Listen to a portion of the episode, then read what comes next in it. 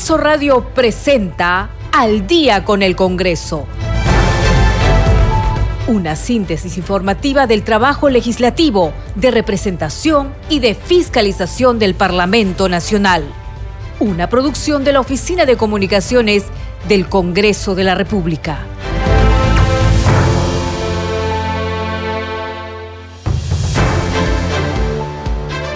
¿Cómo están? Bienvenidos al programa Al Día con el Congreso. Les saluda Danitza Palomino. Estas son las principales noticias del Parlamento Nacional. El Pleno del Congreso debatirá y votará este miércoles 15 las dos mociones de orden del día que proponen la censura del ministro del Interior Vicente Romero Fernández.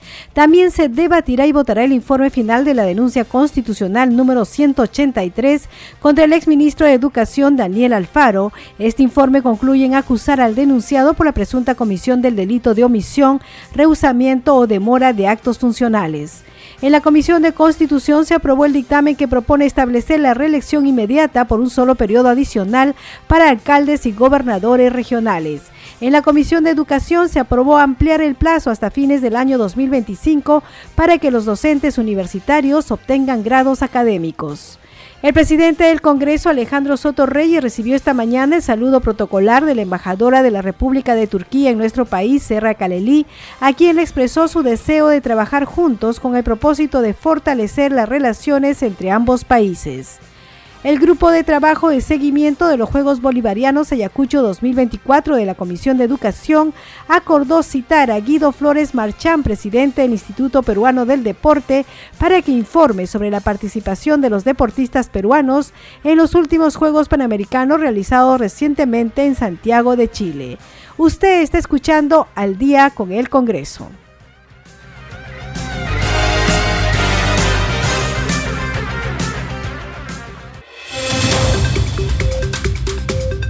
Bien, vamos con el desarrollo de las noticias. Esperamos que usted haya tenido un buen día martes y esperamos, por supuesto, que mañana tenga un día mejor. Nosotros vamos con las noticias del Congreso de la República. Hay que decir que el Pleno del Congreso sesiona mañana, miércoles y también el jueves.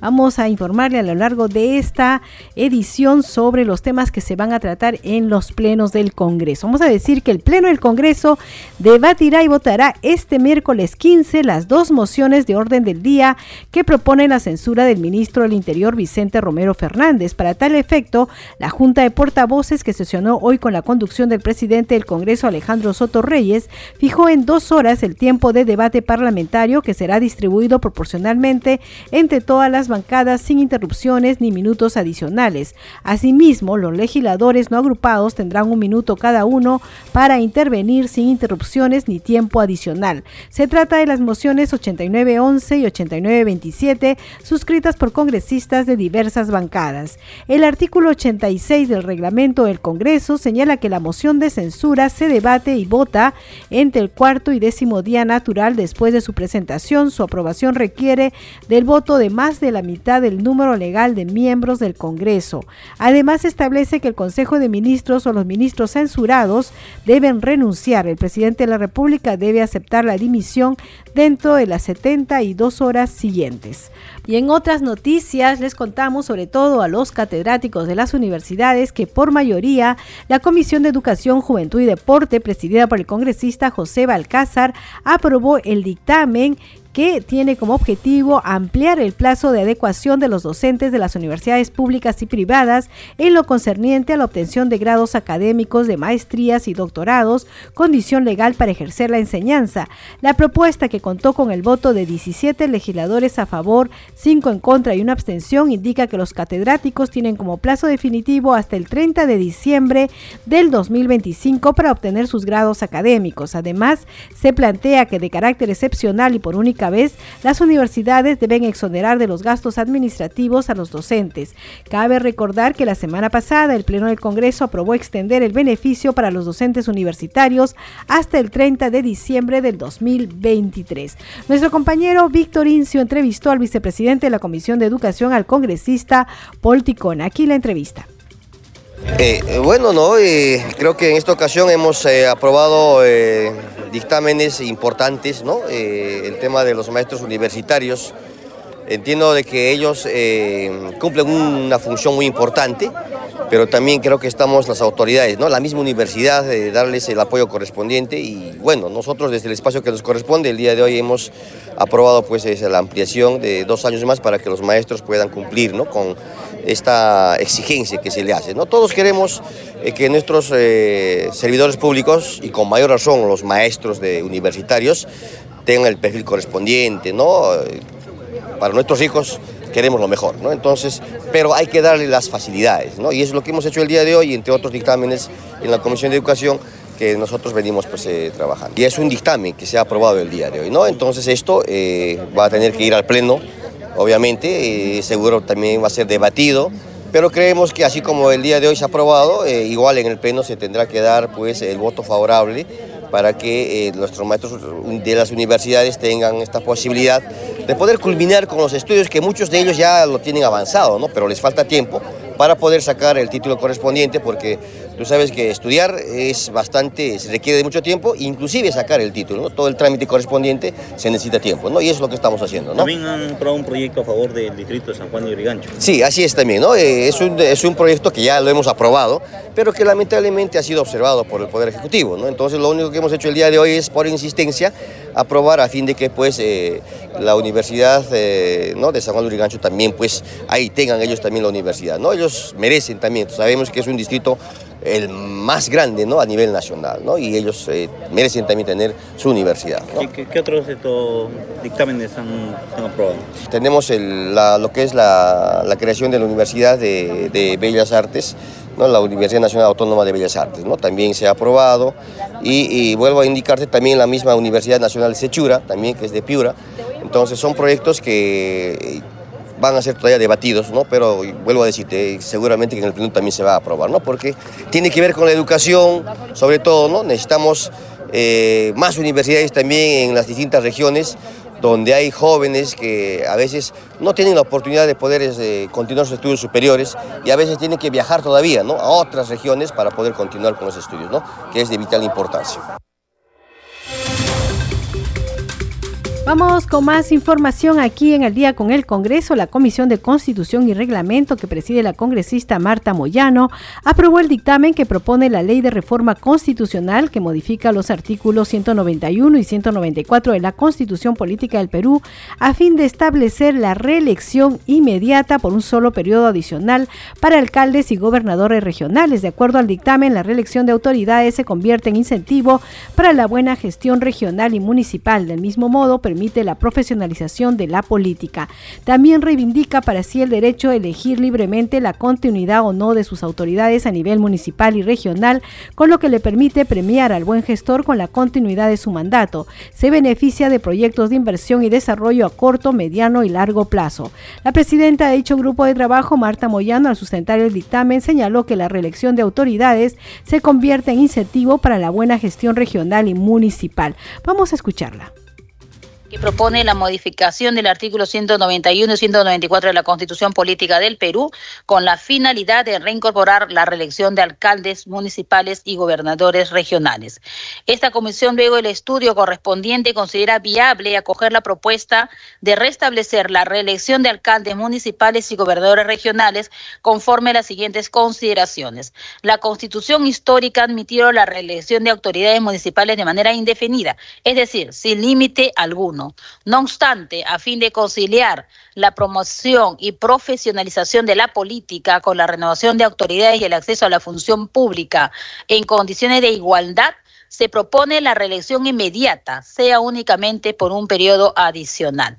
La tasa de reelección de los mencionados autoridades es históricamente muy baja. En este sentido, si promediamos en total de alcaldes y gobernadores que postularon a la reelección dentro de su vigencia, tenemos que del total de autoridades electas, tanto gobernadores como alcaldes, el 56.44 de estas postularon a la reelección, mientras que solo el 21.68 eh, de estos de estos postulantes fueron efectivamente reelectos en las elecciones regionales y municipales de los años 2006, 2010 y 2014.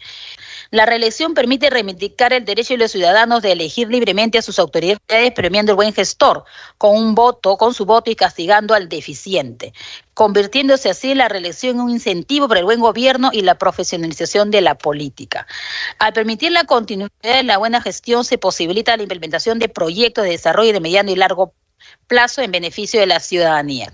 Finalmente, informo que sobre los proyectos de ley acumulados, estos han sido calificados como viables, tanto por el Jurado Nacional como por la OMPE en las opiniones remitidas en esta comisión. Y vamos a poner al voto el predictame recaído en los proyectos de ley 2027, 2067, 2225, 2287, 2303, 2343 e incorporamos el 6375. Vamos al voto, señora secretaria técnica, por favor, llamar nominalmente.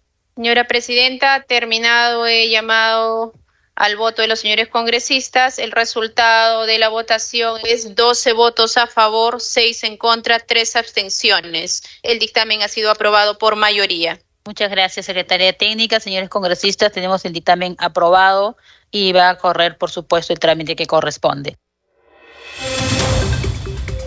Y durante el debate de justamente para ver si se permite la reelección por un periodo de gobernadores y alcaldes, el congresista Eduardo Castillo manifestó que la experiencia viene demostrando que la reforma que prohíbe la reelección no redujo ni eliminó los casos de corrupción. Vamos a escucharlo.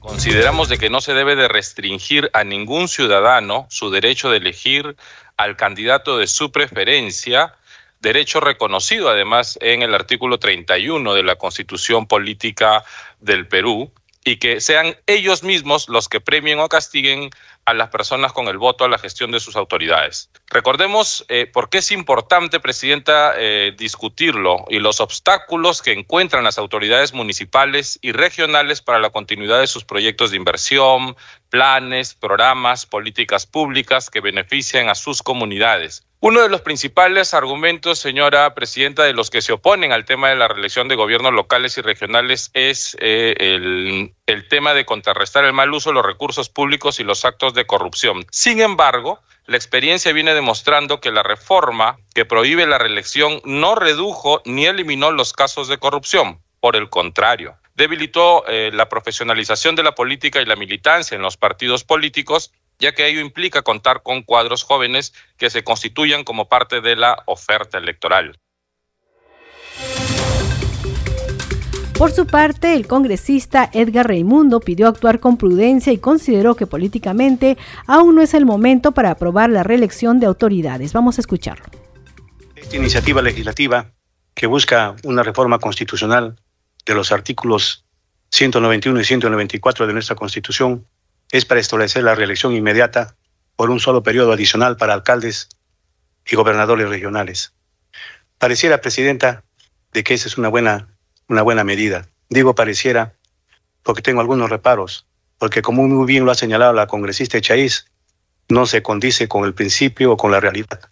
Porque la realidad, Presidenta, desde antes de, la, de que se anule la reelección, esto tenía que ver o estaba íntimamente vinculado a lo que es al uso indebido de los recursos públicos, en otras palabras, corrupción, y al manejo indebido también para su reelección de los propios recursos públicos.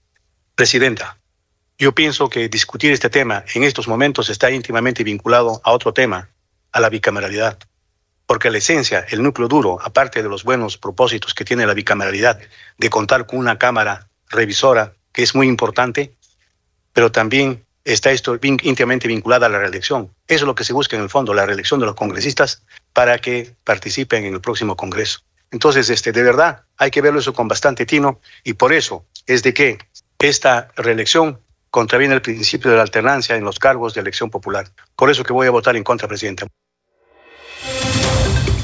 Seguimos aquí en el día con el Congreso y como ustedes saben, una vez que ya se aprobó en una comisión el dictamen, este pasa a ser debatido en el Pleno, que es el siguiente paso sobre esta ley que eh, permite la reelección de los alcaldes y los gobernadores regionales por un, periodo adicional. Vamos con otras noticias. El presidente del Congreso, Alejandro Soto, recibió esta mañana el saludo protocolar de la embajadora de la República de Turquía en nuestro país, Sera Kaleli, a quien expresó su deseo de trabajar juntos con el propósito de fortalecer las relaciones entre ambos países.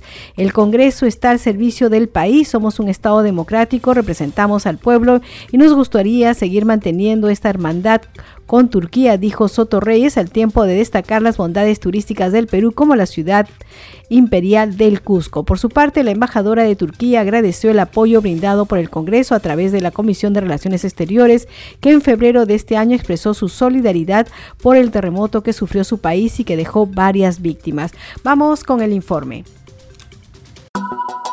Buscando destacar los lugares turísticos del Perú y en la línea del fortalecimiento de las relaciones entre Turquía y Perú, el presidente del Congreso, Alejandro Sotorreyes, saludó la visita protocolar de la embajadora de Turquía, Serra Kaleli, quien destacó el trabajo en conjunto entre ambas naciones. Por su parte, el titular del Parlamento expresó su deseo de impulsar el turismo del Perú. I visited the president of the Congress uh, to congratulate him on his election and to congratulate him uh, the uh, 201 years of uh, anniversary of the Congress of Peru, and uh, I, I told him that we would like to improve further our relations on parliamentary level as well. We have very good friendly relations with Peru, uh, so I'm here to develop our relations uh, between my country, Turkey, and Peru.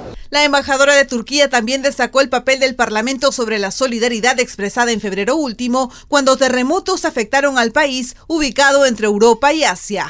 Um, talked about our appreciation uh, that Peruvian Congress uh, gave us after the disastrous earthquakes in February in Turkey, uh, that the Foreign Relations Committee announced a resolution uh, declaring their support and um, um, uh, their support uh, to Turkey year. So I was, we were very thankful about that. We talked about tourism as well uh, to promote the touristic relations between Turkey and Peru.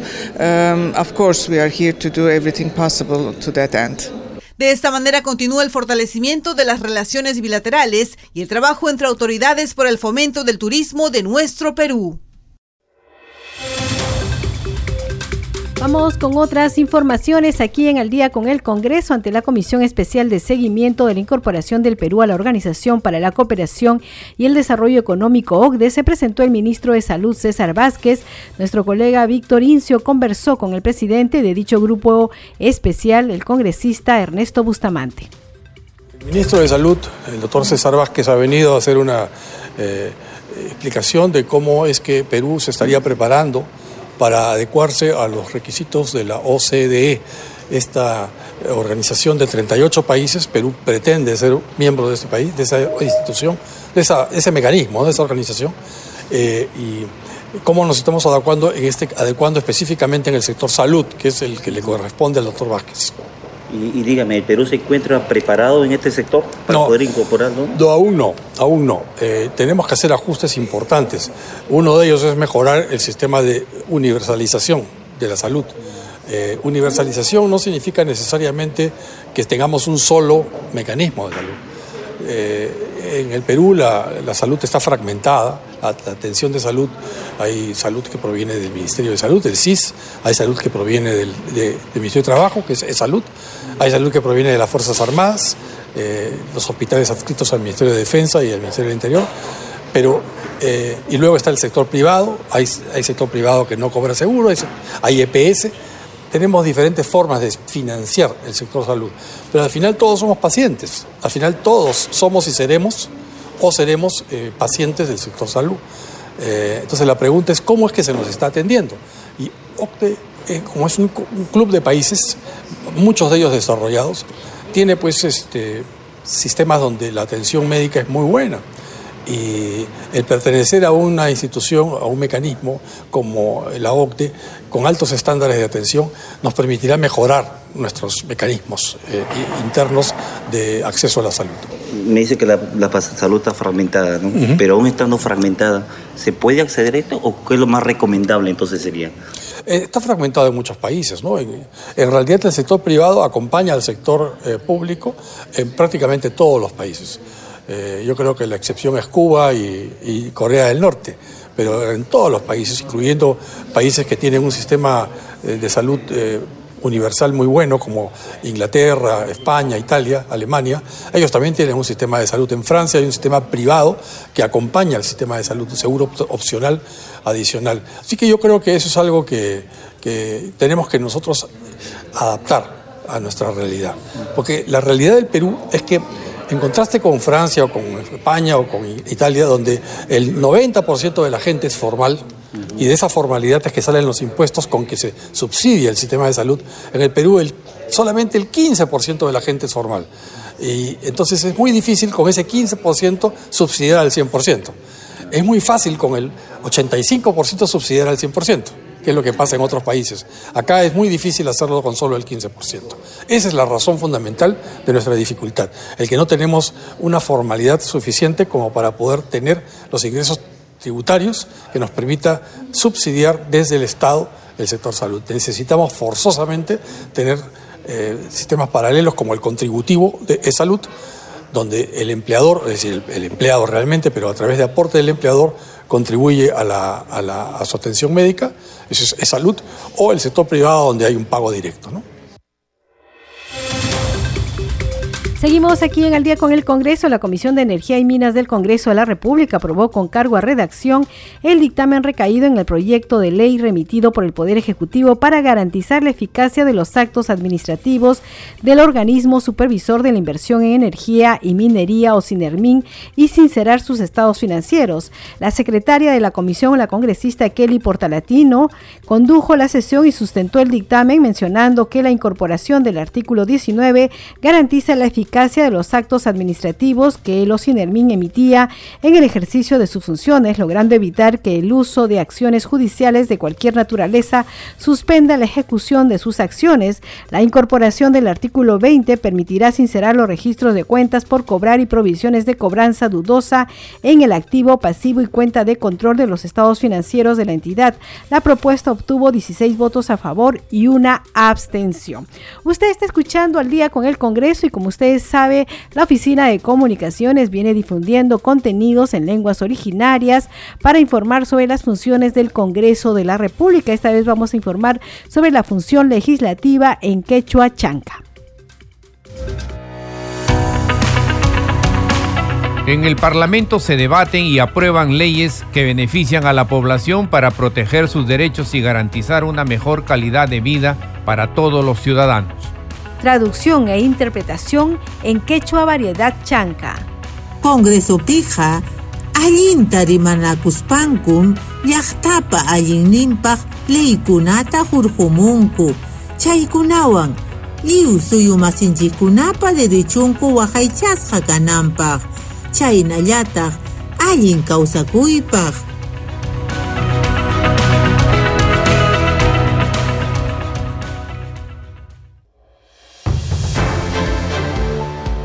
Bien, a esta hora de la noche vamos a ir a una pausa comercial y regresamos en breve con más información aquí en Al día con el Congreso.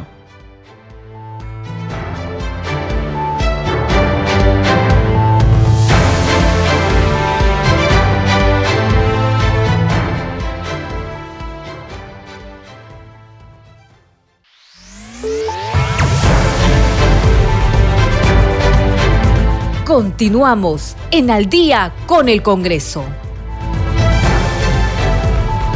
¿Cómo están? Bienvenidos a la segunda media hora del programa Al día con el Congreso. Los estamos acompañando en los controles Franco Roldán, en la conducción Danitza Palomino y vamos con los titulares del día. El Pleno del Congreso debatirá y votará este miércoles 15 las dos mociones de orden del día que proponen la censura del ministro del Interior Vicente Romero Fernández. También se debatirá y votará el informe final de la denuncia constitucional número 183 contra el exministro de Educación Daniel Alfaro. Este informe concluye en acusar al denunciado por la presunta comisión del delito de omisión, rehusamiento o demora de actos funcionales. En la Comisión de Constitución se aprobó el dictamen que propone establecer la reelección inmediata por un solo periodo adicional para alcaldes y gobernadores regionales. En la Comisión de Educación se aprobó ampliar el plazo hasta fines del año 2025 para que los docentes universitarios obtengan grados académicos. El presidente del Congreso, Alejandro Soto Reyes, recibió esta mañana el saludo protocolar de la embajadora de la República de Turquía en nuestro país, Serra Kaleli, a quien expresó su deseo de trabajar juntos con el propósito de fortalecer las relaciones entre ambos países. El grupo de trabajo de seguimiento de los Juegos Bolivarianos Ayacucho 2024 de la Comisión de Educación acordó citar a Guido Flores Marchán, presidente del Instituto Peruano del Deporte, para que informe sobre la participación de los deportistas peruanos en los últimos Juegos Panamericanos realizados recientemente en Santiago de Chile. Usted está escuchando al día con el Congreso.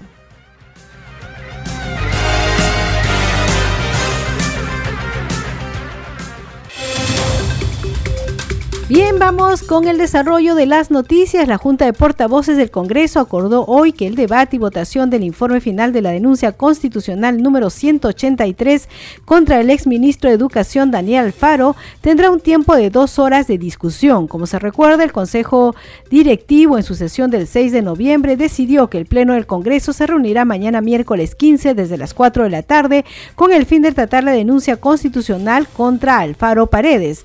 El informe final concluye en acusar al denunciado en su condición de exministro de Estado del sector educación por la presunta comisión del delito de omisión, rehusamiento o demora de actos funcionales. En ese sentido, las dos horas de debate serán distribuidas de forma proporcional entre los grupos parlamentarios, mientras que los no agrupados tendrán un minuto cada uno para fijar posición. No habrá tiempo adicional ni interrupciones. A esta hora de la noche vamos con nuestra siguiente secuencia. Congreso en redes. Tenemos información con nuestro compañero Víctor Incio. Adelante, Víctor. Buenas noches, Danixa. Vamos a empezar con un tuit del Congreso de la República que informa, en la Comisión de Constitución se aprobó el dictamen de los proyectos de ley que proponen establecer la reelección inmediata por un solo periodo adicional para alcaldes y gobernadores regionales. En otra publicación del Parlamento se lee, el presidente del Congreso Alejandro Soto Reyes recibió el saludo protocolar de la embajadora de Turquía Serra Kaleli, a quien expresó su deseo de trabajar juntos con el propósito de fortalecer las relaciones entre ambos países. Y en el Twitter de la legisladora Jessica Córdoba Lobatón se lee, ya es ley, se promulgó la ley que crea el registro de deudores alimentarios morosos, a fin de disponer la inscripción del deudor alimentario moroso a solicitud de parte. Y la legisladora Carol Paredes Fonseca informa a través de sus redes Hoy en la Comisión de Educación, Juventud y Deporte se aprobó el dictamen de la autógrafa de ley que crea la Universidad Nacional Tecnológica de San Juan de Lurigancho, que permite su constitución y funcionamiento. Estas son algunas de las publicaciones en redes de Anixa. Retomamos con usted en estudio. Muchas gracias, Víctor Incio. Hay que decir que también en las redes sociales ya está publicada la convocatoria al Pleno del Congreso los días 15 y 16 de noviembre. Vamos a dar lectura. Dice citación, sesiones del Pleno del Congreso y señala lo siguiente, señores congresistas de la República. Es una citación, obviamente, a los parlamentarios. Dice, por disposición del presidente del Congreso de la República, cumplo con citar a usted a las sesiones semipresenciales del Pleno que se realizarán en el hemiciclo de sesiones en las fechas siguientes, miércoles 15 de noviembre del 2023 a las 4 de la tarde y jueves 16 de noviembre del 2023 a las 10 de la mañana. Está eh, con la fecha Lima 14 de noviembre del 2023. Atentamente, eh, Giovanni Forno, oficial mayor del Congreso de la República. Y sobre la agenda, nosotros estamos dando cuenta en esta edición sobre los puntos que se va a ver en la agenda del Pleno del Congreso, pero también hay que decir que está publicada en la página web www.congreso.gov.p y como ustedes saben, también se está eh, difundiendo estas sesiones eh, plenarias a través de todos los canales del Congreso de la República, vale decir el canal el canal de televisión la radio y las redes sociales. Vamos con más información. El Pleno del Congreso sesionará este jueves 16 de las 10 de la mañana con el fin de debatir y votar importantes dictámenes a favor del desarrollo del país y tratar otros temas de interés nacional. Para tal efecto, la Junta de Portavoces se reunió este mediodía para priorizar los temas a tratar de acuerdo a lo planteado por los directivos portavoces de cada bancada. Entre los dictámenes se encuentra el que plantea la ley que dispone la eliminación de los cargos de prefectos regionales, subprefectos provinciales y subprefectos distritales como autoridades políticas designadas a cargo del Ministerio del Interior. También se encuentra el proyecto de ley 3508 que propone la ley que declara interés nacional y necesidad pública la creación del programa de vivienda solidaria para personas con discapacidad severa en estado de pobreza y pobreza extrema. De igual forma, el proyecto de ley 5175 que propone la ley que complementa y modifica el decreto legislativo 1413 para promover y facilitar el transporte marítimo en tráfico de cabotaje de pasajeros y de carga. También está el proyecto de ley 1765 que plantea modificar el Código Penal, el nuevo Código Procesal Penal y la ley 3364, ley para prevenir, sancionar y erradicar la violencia contra las mujeres y los integrantes del grupo familiar para establecer sanciones por incumplimiento de la entrega oportuna del kit de emergencia a las víctimas de violación sexual. Y vamos ahora con otra información. Miembros de la Comisión de Transportes y Comunicaciones reclamaron sobre el estado en que se encuentran varios aeropuertos y aeródromos de diversas zonas del país. Fue luego de escuchar el informe del presidente de Corpa. Tenemos un informe al respecto. Integrantes de la Comisión de Transportes y Comunicaciones pidieron cumplir con la Ley 31.706, que declara de necesidad pública la construcción y mejoramiento de aeropuertos en el país. Fue luego de escuchar a Roberto de la Torre Aguayo, presidente del directorio de la Corporación Peruana de Aeropuertos y Aviación Comercial, Corpac, quien informó sobre el estado actual de los aeropuertos del país y los trabajos de mantenimiento que se están realizando. Que todas las regiones tenemos ese derecho de tener un aeropuerto eh, en cada región nosotros no estamos en contra de que Cajamarca no tenga su aeropuerto, pero sí, en el valor ya tenemos una ley para hacer realidad el aeropuerto.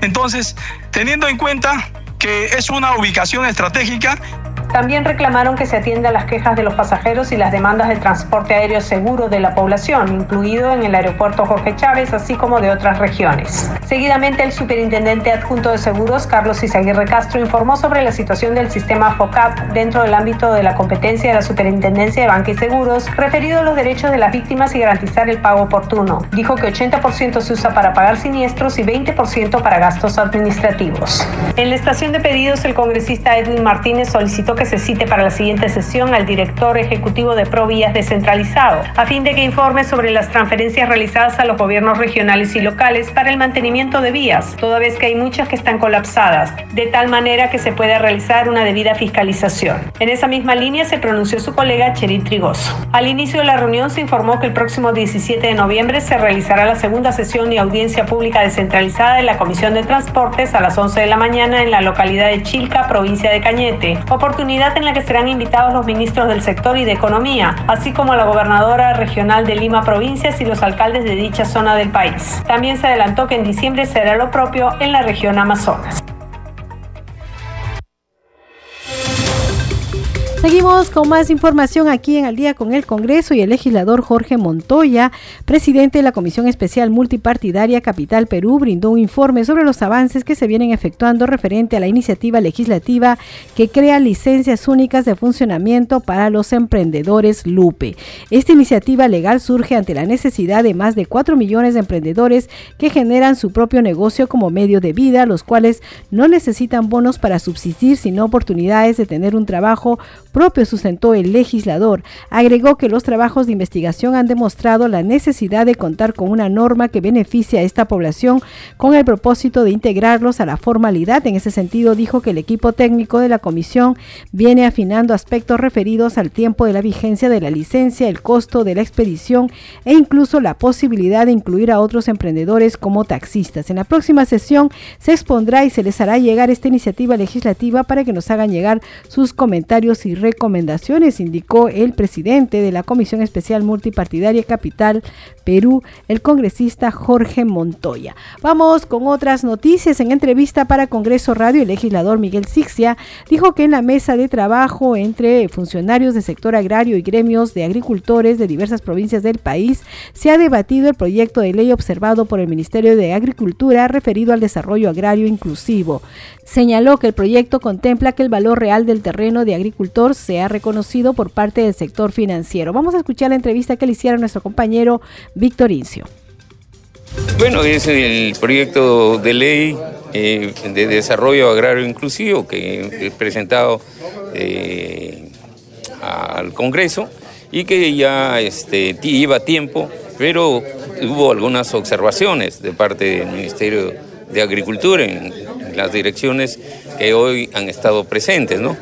Ha estado Senasa, ha estado Ilana, y de parte pues, del sector agrícola muy bien representados por las diferentes este, regiones. Hemos tenido presente a personas de Tumbes, de Piura, ha venido de Anca, ha venido de, de diferentes regiones, de Puno, y que en la reunión de hoy día, que más que todo es una mesa de trabajo, el personal, los funcionarios del Ministerio de Agricultura reconocen en el fondo que el proyecto de ley es muy, digamos, este, sostenible para el pequeño agricultor, para la asociatividad, para la titulación, pero quizás en algunos artículos caemos en un tema de no competencia del congresista que lleva al gasto, y esto es observado. Pero esperamos en una nueva reunión sacar estos artículos o mejorarlos con las mismas opiniones de los funcionarios o toda la exposición que han hecho los diferentes este, representantes de las regiones para prosperar en este proyecto de ley la esperanza de mejorar nuestra agricultura y que tenga verdaderamente por ley el mejoramiento del agricultor familiar. ¿Qué, aspecto del proyecto se observa? Es en el tema de, tener este, la facilidad, en el tema de que los agricultores puedan este, tener el apoyo, digamos, financiero. ¿No? Exactamente, no, no es ese el sentido del proyecto de ley. El sentido del proyecto de ley es que en su titulación este, sea reconocido, valorizado y tomar en valor el terreno, que, tiene el agricultor. Hoy en día el sistema financiero no, no aprecia el valor de una hectárea cultivada, de una hectárea agrícola que va en proyecto, digamos, a una valorización de 25 mil dólares. El pequeño agricultor puede tener dos, tres, cuatro hectáreas, tendría 100 mil dólares como capital para recibir justamente préstamos para su propia inversión y sacar adelante esa es su familia, esa es la proyección, porque debe haber este, bienestar en las familias, debe haber toda esta motivación de reactivación económica, porque la agricultura da un gran empleo. Ahí es donde tenemos que procurar que tengamos esa reactivación económica, que mejoremos nuestra agricultura, porque nuestro producto alimenticio, nuestro producto que tenemos de exportación,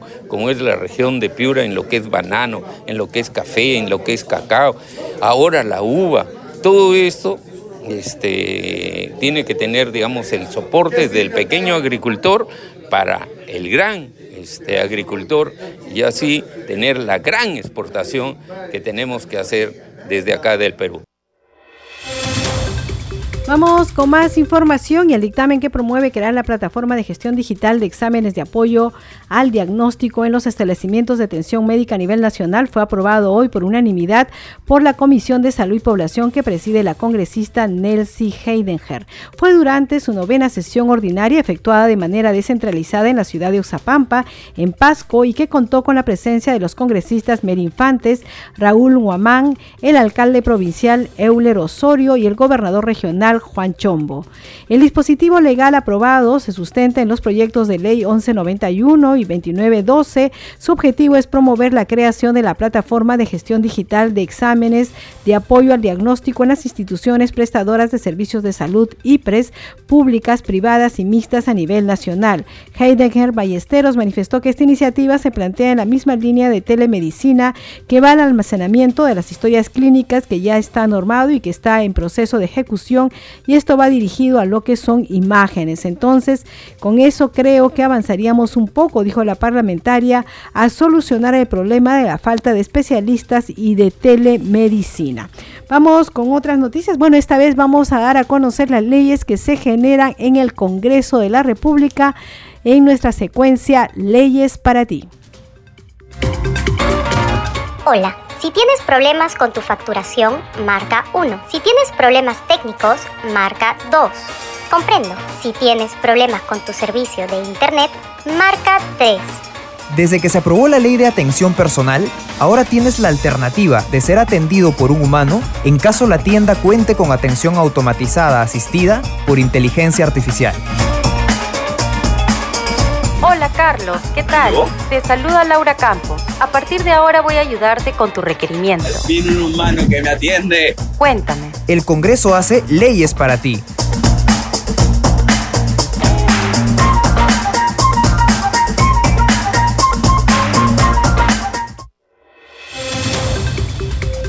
Seguimos con más información aquí en el día con el Congreso y fue publicada la norma que modifica la ley que crea el registro de deudores alimentarios morosos a fin de disponer la inscripción del deudor alimentario moroso a solicitud de la parte interesada luego de haber sido reconsiderada por el Congreso de la República y aprobada por insistencia. Vamos con el informe.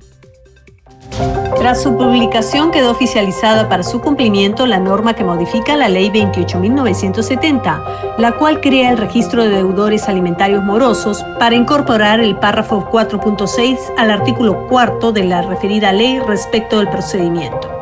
En ese sentido, señala que en caso de haber vencido el plazo de tres días sin que el órgano jurisdiccional competente que conoce la causa haya ordenado la inscripción en el registro de deudores alimentarios morosos, REDAM, Dicha inscripción se realizará el día siguiente de vencido el plazo ante el mismo REDAM, a solicitud de la parte interesada, adjuntando el mandato no tramitado por el juez y la copia certificada de la resolución judicial, consentida o ejecutoriada, que declara la parte demandada deudora alimentaria morosa. Recibida la solicitud, se remitirá copia de la misma a la Oficina Desconcentrada de Control de la Magistratura o DECMA, o la que haga sus veces para las acciones correspondientes de acuerdo a sus competencias. Esta nueva ley 31.932 asegura el pago de deudas por alimentos con celeridad en el registro de obligados ante el REDAM, luego de que el Congreso de la República aprobara por insistencia el texto en una sesión plenaria, por lo que de conformidad con lo dispuesto en el artículo 108 de la Constitución Política del Perú, el presidente del Poder Legislativo Alejandro Soto Reyes ordenó que se publique y cumpla. También suscribió el documento el primer vicepresidente del Parlamento, Arturo Alegría García.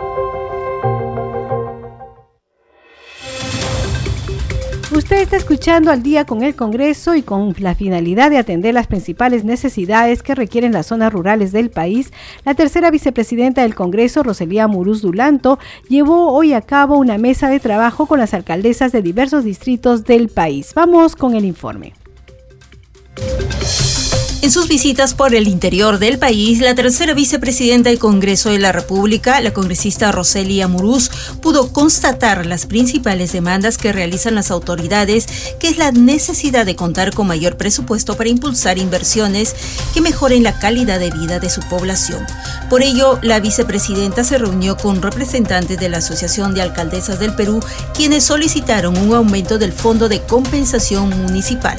Al respecto, la tercera vicepresidenta del Parlamento señaló que desde su despacho ha enviado al titular de la Comisión de Presupuesto y Cuenta General de la República un oficio solicitando el incremento de dicho fondo que reciben las municipalidades con el propósito de que sea considerado en la ley de presupuesto que se debatirá en las próximas semanas. Y, y hemos hecho ya un pedido oficial a la Comisión de Presupuesto para que eh, se aumente en esta ley de presupuesto que ya está pronto a aprobarse, eh, se aumente un 0.5 del Fondo Común.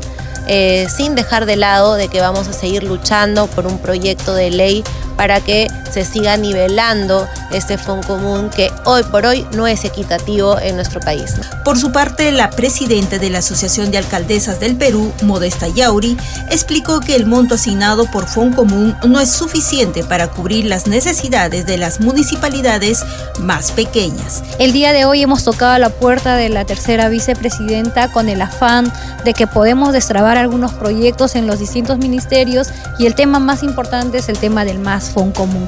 Eh, bueno, yo quiero ser tan realista y la realidad mía es casi la realidad de 1.200 municipalidades que somos rurales en el Perú, es que al mes nos llega de FON común 60 mil soles.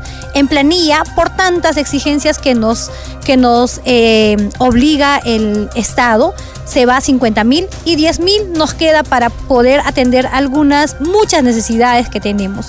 Sin embargo, con estos 50 mil nada más nosotros podemos pagar a los funcionarios los honorarios de 2.000 soles. No podemos pagar más.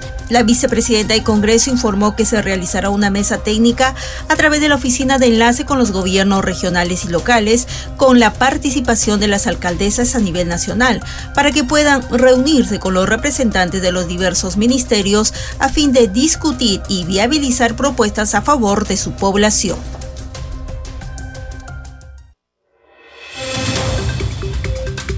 Y vamos con más información, esta vez sobre el trabajo de la Comisión de Educación. Van a citar al presidente del IPD para que explique caso de medallistas de Juegos Panamericanos. Vamos con el desarrollo de la noticia. El grupo de trabajo de seguimiento de los Juegos Bolivarianos Ayacucho 2024 de la Comisión de Educación, Juventud y Deporte, bajo la coordinación del legislador Germán Tacuri, acordó por unanimidad citar a Guido Flores Marchán, presidente del Instituto Peruano del Deporte, para que informe sobre la participación de los deportistas peruanos en los últimos Juegos Panamericanos realizados recientemente en Santiago de Chile. Al respecto, el legislador Carlos Ceballos Madariaga realizó la propuesta toda vez que las autoridades del IPD no habrían realizado los aportes y apoyo necesario para los deportistas que participaron en los Panamericanos obteniendo triunfos y medallas para el Perú. La propuesta tuvo la adhesión de sus colegas Roberto Quiabra y Raúl Guamán. Hay mucha información sobre un posible maltrato a los deportistas que participaron en los Juegos Panamericanos de Chile, dijo el congresista Ceballos. Esto ya sería reincidente y no se puede permitir el maltrato a nuestros deportistas, más aún cuando traen medallas a nuestro país. Sería bueno escuchar la versión del máximo funcionario del IPD, señaló el congresista Ceballos. Bien, a esta hora de la noche vamos a ir con los titulares de cierre. El Pleno del Congreso debatirá y votará este miércoles 15 las dos mociones de orden del día que proponen la censura del ministro del Interior Vicente Romero Fernández.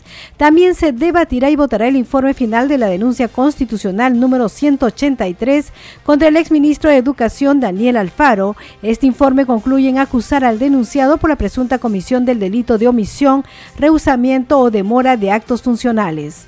En la Comisión de Constitución se aprobó el dictamen que propone establecer la reelección inmediata por un solo periodo adicional para alcaldes y gobernadores regionales. En la Comisión de Educación se aprobó ampliar el plazo hasta fines del año 2025 para que los docentes universitarios obtengan grados académicos.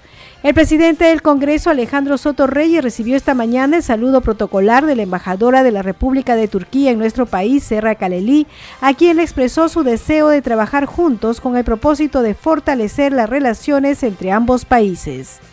El grupo de trabajo de seguimiento de los Juegos Bolivarianos Ayacucho 2024 de la Comisión de Educación acordó citar a Guido Flores Marchán, presidente del Instituto Peruano del Deporte, para que informe sobre la participación de los deportistas peruanos en los últimos Juegos Panamericanos realizados recientemente en Santiago de Chile. Usted está escuchando al día con el Congreso.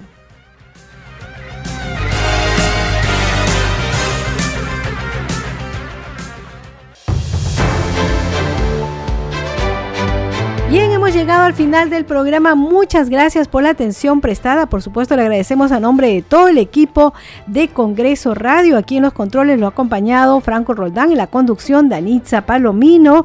Y nosotros nos despedimos hasta mañana a las 10 de la noche con toda la información del Parlamento Nacional. Que tengan todos ustedes muy buenas noches.